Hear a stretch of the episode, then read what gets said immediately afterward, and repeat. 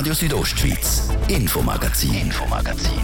Nachrichten, Reaktionen und Hintergründe aus der Südostschweiz.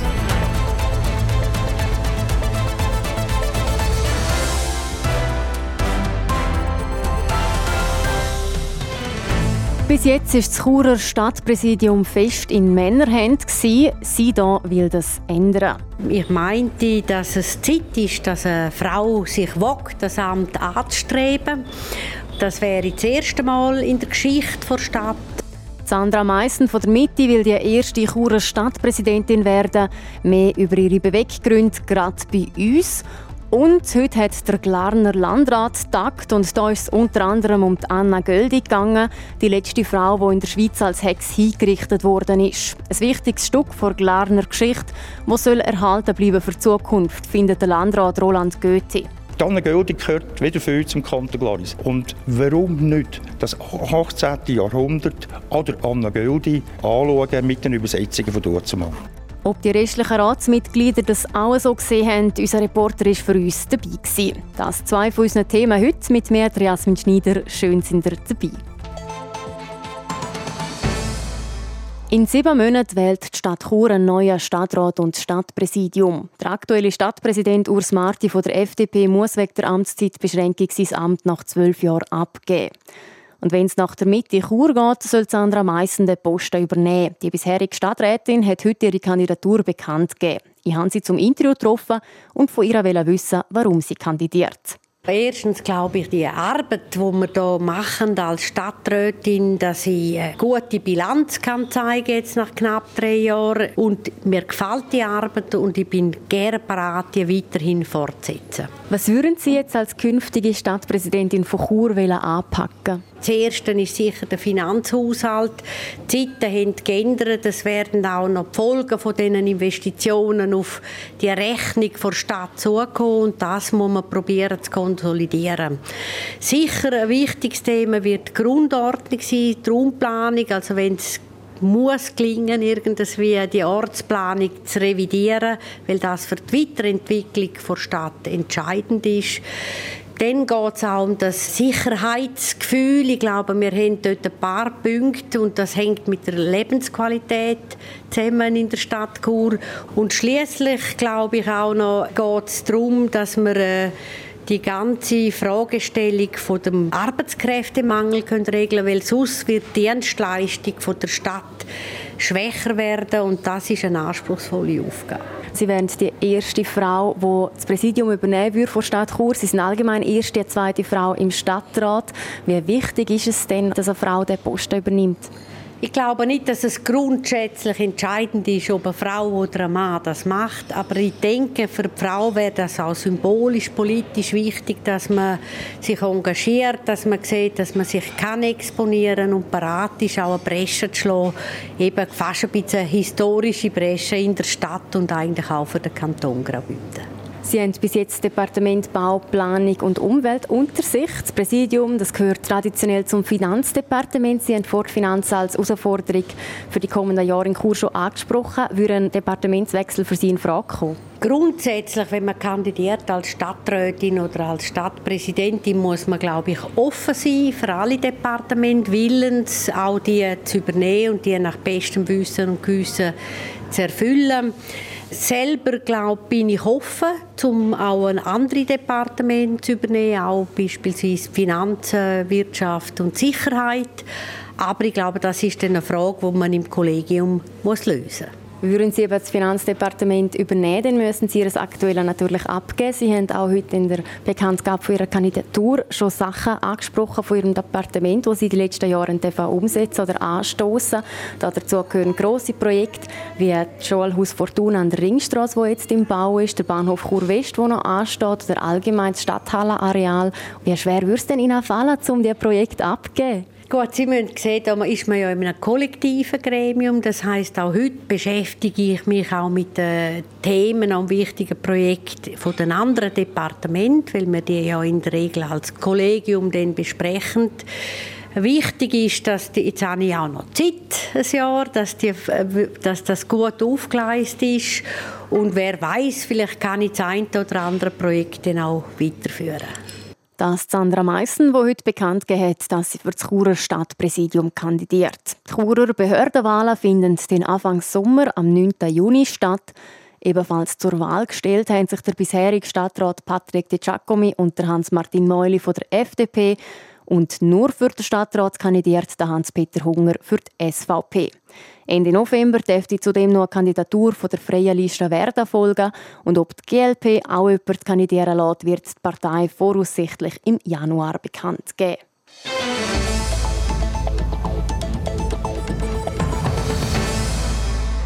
Jeweils am Mittwoch, in der Regel zwölfmal im Jahr, tagt der Landrat vom Kanton Glarus. Das auch heute wieder. Der Glarner Landrat ist wie in Graubünden der Grosse Rat, das Parlament vom Kanton. Er leitet die politischen Geschicke von Glarus, die am Schluss vor der Landsgemeinde kommen. Aber auch die Verordnungen werden beschlossen. Heute ist es unter anderem um die Entlöhnung der Behördenmitglieder gegangen. Thies Fritschi. Die heutige Landratssitzung ist zu einem grossen Teil im Zeichen vom Geld gestanden. So hat es gerade ein paar Traktanten gegeben, die Geld kosten werden.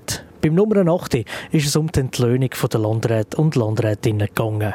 Bis jetzt haben Ratsmitglieder ein Sitzungsgeld von 150 Franken bekommen. Das soll um 100 erhöht werden, also auf 250 Franken pro Halbtag. Der FDP-Landrat Christian Marti, ehemaliger Gemeindepräsident von Gloris, hat den Antrag gestellt, um auf das Geschäft nicht einzutreten und somit das Kiehen zu lassen. Eine Zurückweisung vom Geschäft sei nicht in Frage gekommen. Für uns war es wichtig, heute eine politische Abwägung zu machen von einer sehr gut vorbereiteten Vorlage durch das Landratsbüro. Und in unserer politischen Abwägung gibt es im Moment keinen Handlungsbedarf, was die Entschädigungen der nebenamtlichen Behördenmitglieder anbelangt. Darum nicht eintreten und das Thema erst in einem Haufen Jahren wieder aufnehmen. Dagegen gesprochen hat unter anderem die Priska Grünenfelder von der SP, die für eine Erhöhung war vom Geld. Sie sagt, dass man nicht wegen dem Verdienst im Landrat sei. Die Zeit, die wir hier verbringen, die 250 Franken, die wir jetzt dafür überkommen, das ist ja nicht nur die Zeit, wo wir da sind. Wir haben eine Fraktionssitzung, wir haben aber vorausgehend das Aktenstudium, das mega viel Zeit beansprucht. Also man ist definitiv nicht wegen dem Geld da, nein. Also wenn das nicht so wichtig ist, wieso sind ihr für eine Erhöhung gewesen?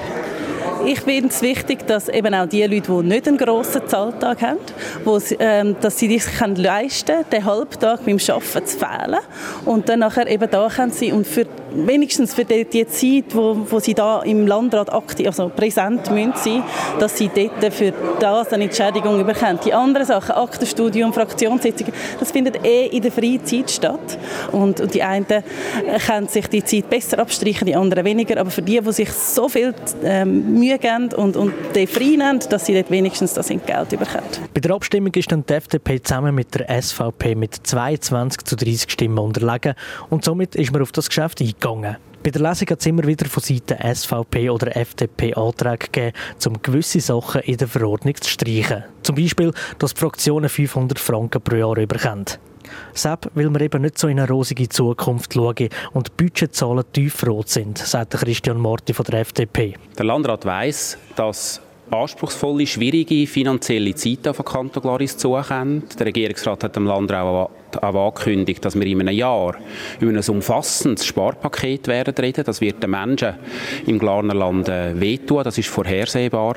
Da braucht es in unserer politischen Beurteilung im Moment Zurückhaltung, wenn es um die Entschädigungen vom Landrat selber geht. Die Zurückhaltung hat der Landrat nicht gemacht und so ist jeder Antrag zum Sparen abgelehnt worden.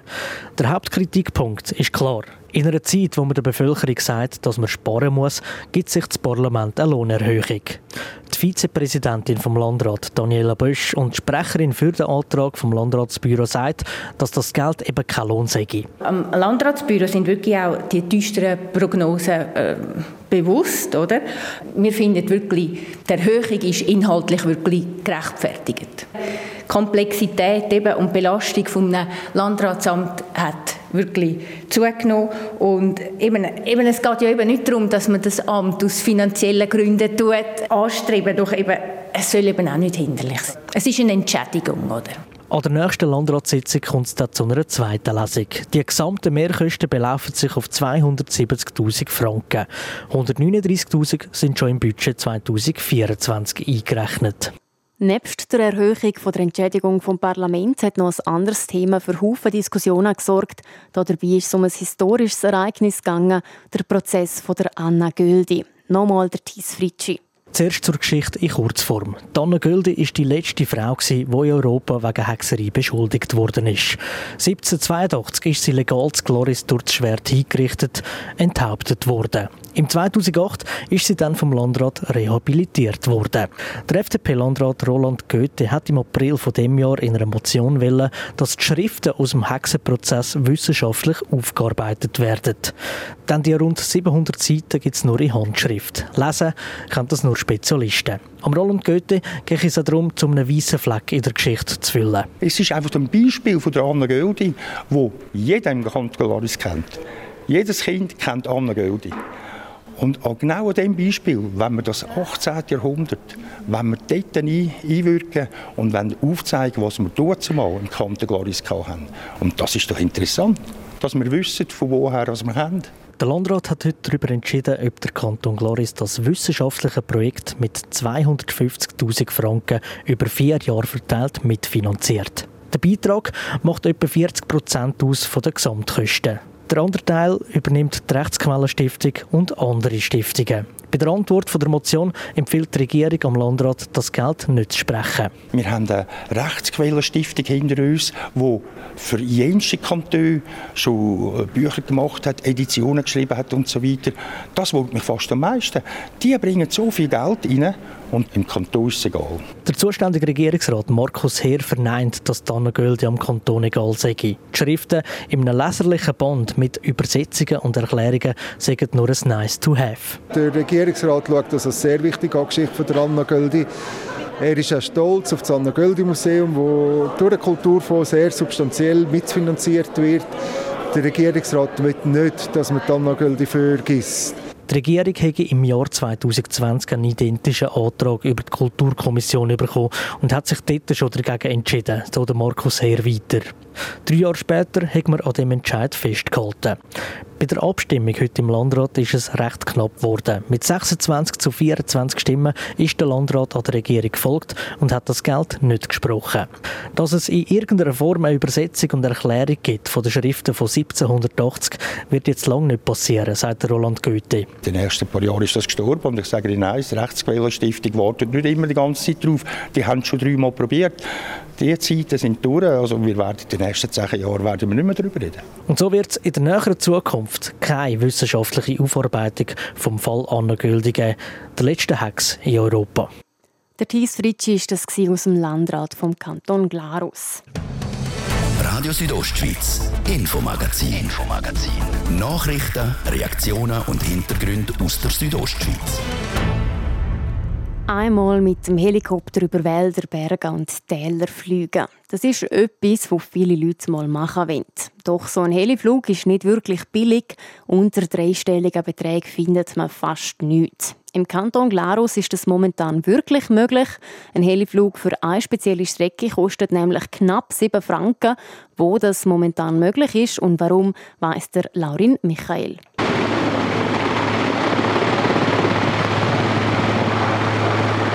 Genau so tut es momentan zu Brunwald. Weil die Standseilbahn saniert wird und bis zum 17. November nicht fahren kann, werden die Leute mit dem Helikopter auf Brunwald geflogen.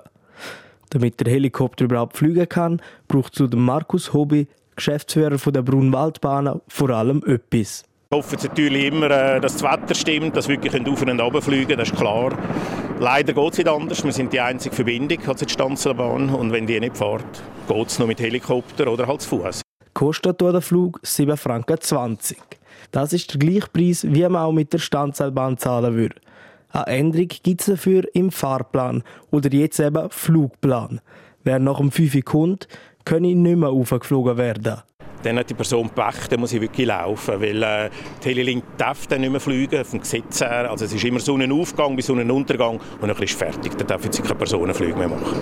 Ein Helikopter als Bahnersatz ist eher etwas Spezielles. Für die Leute von Brunwald ist es aber nichts Neues. Wo die Bahn vor 26 Jahren zuletzt saniert worden ist, ist es auch schon so gewesen. Jetzt ist das also wieder der Fall. Die Stanzelbahn werde aber nicht nur saniert, sondern auch verbessert. Es wird oben der Antriebsraum äh, wird ganz neu gemacht, also neuer Antrieb, neue Steuerung. Und es würden zwei alte Brücken, die von 1907 sind, würden ersetzt. Das sind eigentlich die grossen Arbeiten. Ziel ist, dass die Bahn so schnell wie möglich wieder fährt. Darum passiert alles in einem knappen Zeitplan. Normalfall, wenn wir es jetzt nicht so machen würden, dann wäre es etwa 40 Tage gegangen. Aber jetzt haben wir alles eigentlich während dem laufenden Betrieb vorbereitet. Und äh, so hat man es eigentlich auf fünf Tage reduzieren für einen Umbau. Weil nächste Woche ist dann hauptsächlich noch BAV-Abnahme. Die, ba die Bahn wird nachher wieder vom Bundesamt für Verkehr abgenommen. Wer einen Ausflug nach Brunwald plant, soll der laut Markus Hobby verschieben. Auf den, wenn die Bahn wieder fährt. Weil die Einheimischen Vortritt vor den Touristinnen und Touristen haben. Dazu kommt, dass vier Leute pro Flug im Helikopter Platz haben. Bei einem grossen Ansturm kann es darum zu längeren Wartezeiten kommen. Und sonst gibt es immer noch die Möglichkeit, zum zu Fuß auf Brunwald zu laufen. Das dauert eine gute Stunde.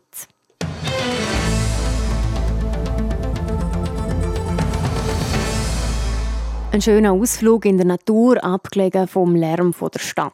Für das ist eine Wanderung perfekt, wo man am Schluss des Tages auspowered daheim ankommt. Leider gibt es aber immer wieder Fälle, wo die Leute beim Wandern nicht zurück heimkommen und man sie suchen muss. Eine neue Entwicklung aus Graubünden, der sogenannte Air Marker, soll die Suche nach Vermissten in der Natur jetzt vereinfachen. Wie die neue Erfindung funktioniert, im Beitrag von Luciano Cherry. Der Rico Dürst ist jemand, der Erfahrung hat, wenn es darum geht, vermisste Leute oder auch Tiere aus der Natur zu retten. Er selber war Flughelfer bei Swiss Helikopter. In der Zeit hat er gemerkt, dass bei Suche nach den vermissten Tieren oder Personen viel Zeit verloren geht. Zum Zeitsparen hat Rico Dürst der sogenannte Airmarker auf den Markt gebracht. Der Airmarker ist ein analoges Signalisationstool, wo eine Unfallstelle, einen Ort markiert, dass man den von weitem sieht, mit dem Ziel, dass eigentlich die Zeit im Suchprozess kann verkürzt werden und dass Rettungsorganisationen, egal ob vom Boden aus oder aus der Luft, eigentlich viel schneller die Unfallstelle und die verletzte Person können finden Der Airmarker ist ein 25 cm grosser Behälter, also etwa so groß wie eine 1 Liter Wasserflasche. Der neon-orange Ballon, der daraus aufsteigt, macht es Rettungskräfte also einfacher, um vermisste Personen zu finden. Auch in der Nacht funktioniert das Ganze. Mit eingebauten LED-Lichtern sieht man den Ballon auch im Dunkeln. Auf dem Gerät selber hat es eine Kurzanleitung, die zeigt, wie man den Airmarker im Notfall auslösen kann. Grundsätzlich ist es so, dass äh, der Ballon, wenn man ihn auslöst, würde auf 45 Meter aufsteigen, aber der muss nicht immer auf 45 Meter. Das langt, wenn man irgendwo im Gelände ist, wenn der 3, 4 Meter oder 10 Meter über Luft ist. Für das kann man am Gerät selber dann die Leine quasi befestigen und verkürzen und somit muss der Ballon nur immer möglichst über eine Referenz fliegen, das heißt knapp über den Gipfel der Bäume. Schon länger gibt es Ausrüstung, die den Rettungskräften hilft, um vermisste Leute zu finden. Zum Beispiel verschiedene GPS-Tracker oder auch Notfalluhren. Das sind Uhren, die einen Notruf absetzen, sobald man den auslöst. Der Airmarker kommt als zusätzliche Hilfe dazu, so der Rico Dürst. Fakt ist einfach, dass die Abdeckung im Gelände sehr schwankend ist. Das heisst, wir haben nicht überall Empfang, um einen Alarm auszulösen.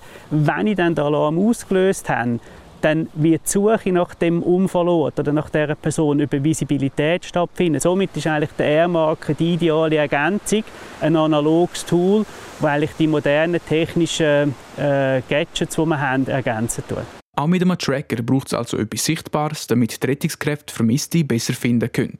Der Airmarker ist im Moment das einzige Produkt, das Rico Dürst verkauft. Ausgerichtet ist der Airmarker spezifisch auf Leute, die Outdoor-Sport in den Bergen betreiben.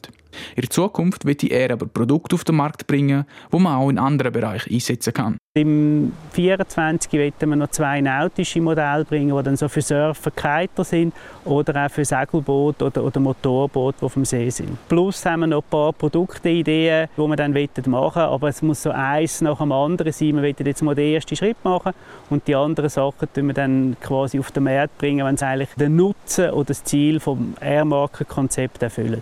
Erhältlich ist der Airmarker ab Dezember. Brauchen kann man den aber nur einmal. Das, weil der Heliumbehälter und andere Teile nach dem Einsatz ersetzt werden müssen. Der Airmarker gibt es in der Schweiz an 50 verschiedenen Verkaufsstellen und auch in Deutschland, Österreich und Italien soll er bald in die Läden kommen.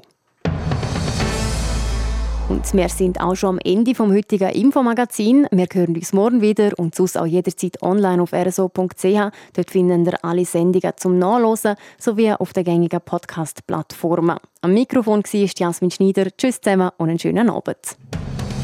Radio Südostschweiz, Infomagazin, Infomagazin. Nachrichten, Reaktionen und Hintergründe aus der Südostschweiz.